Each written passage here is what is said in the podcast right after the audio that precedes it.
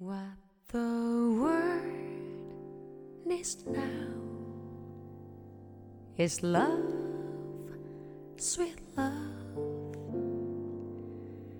is the only thing that they're just. 嗨，各位同学，大家好，我是姚老师，欢迎大家来到今天这一期的英语口语每日养成。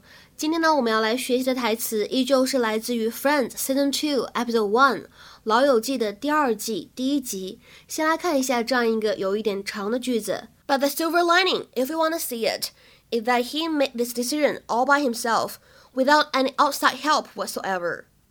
But the silver lining, if you want to see it, is that he made this decision all by himself.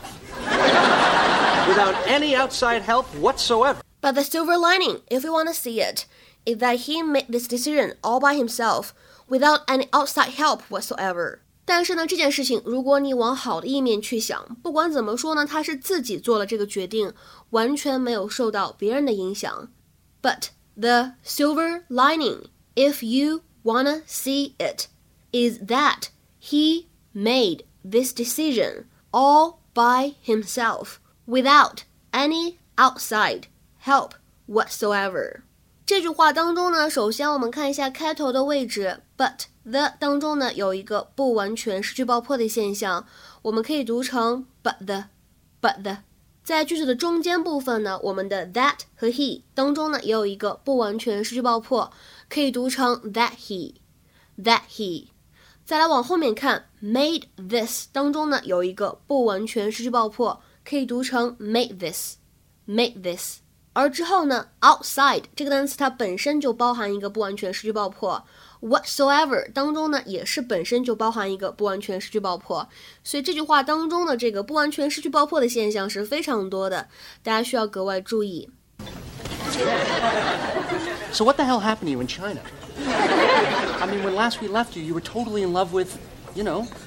I know, I know I was, but there was always this little voice inside that kept saying, it's never gonna happen. Move on. You know whose voice that was? God? It was you, pal. Well, maybe it was God doing me. Look, you were right, okay? She looks at me and sees a friend. That's all. And then I met Julie, and, and I don't know, we're having a great time. And I have to say, I never would have gone for it with her if it hadn't been for you. Well, you owe me one, big guy. Here's your lemonade. I didn't order lemonade. Oh. Well, well, then you, you better go take that back because they're going to charge you for that. But Go, go, go, go, go. Come on, come on. Okay. So, uh, what did you find out? He said. He's. He said. He said they're having a great time. I'm sorry. But the silver lining, if you want to see it, is that he made this decision all by himself. Without any outside help whatsoever. How is that a silver lining? You have to really want to see it. 那么今天视频当中呢，我们首先先来学一下这样一句话。刚才呢，在这个视频对话当中出现了这样一句台词：Well, you owe me one big guy. Well, you owe me one, big guy. Well, you owe me one big guy. 你欠我一个人情，大高个儿。这里呢出现了一个动词短语，叫做 owe somebody one。这里的 one 并不能够理解成为阿拉伯数字一，而指的是一个人情的意思。这个短语呢，只有在口语当中才会出现，意思是 feel indebted to someone，欠某个人的一个人情。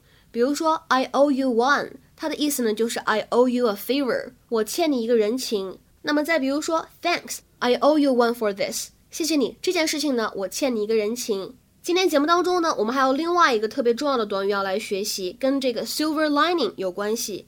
这个 silver 表示的是银，银色的。那么 lining 可以理解成为衣服的内衬。那我们这个 silver lining 它字面的意思是银边儿。那英语当中呢，我们其实是有一个这样的俚语的，叫做 Every cloud has a silver lining。Every cloud has a silver lining。每片云彩呢都有银边儿。大家呢可以结合这张图片看一下，即使呢是有乌云盖着，但是云彩的另外一侧呢会有发光的部分。什么意思呢？就是说在黑暗当中呢，总会有一线光明，一线希望。或者呢，我们说每件事情呢总会有积极的那一面。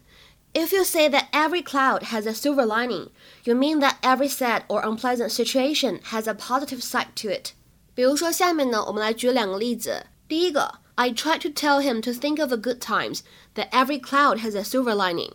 我试图呢让他去想一想那些美好的时光，让他记得每件事情呢总会有积极的一面。I tried to tell him to think of the good times, that every cloud has a silver lining.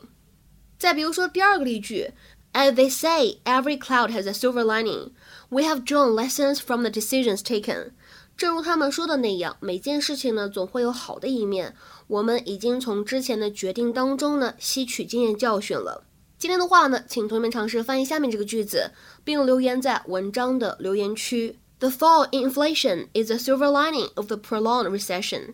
The fall in inflation is a silver lining of the prolonged recession. 这样一个句子应该如何来翻译呢？期待各位同学的踊跃发言。我们今天节目呢就先讲到这里了，拜拜。Is love, sweet love. No, not just for some, but for everyone.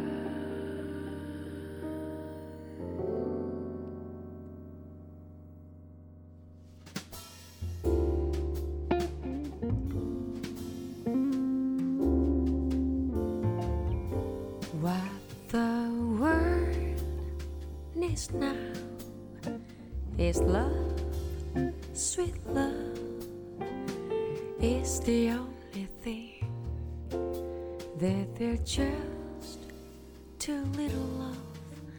What the world needs now is love, sweet love, no, not just for some.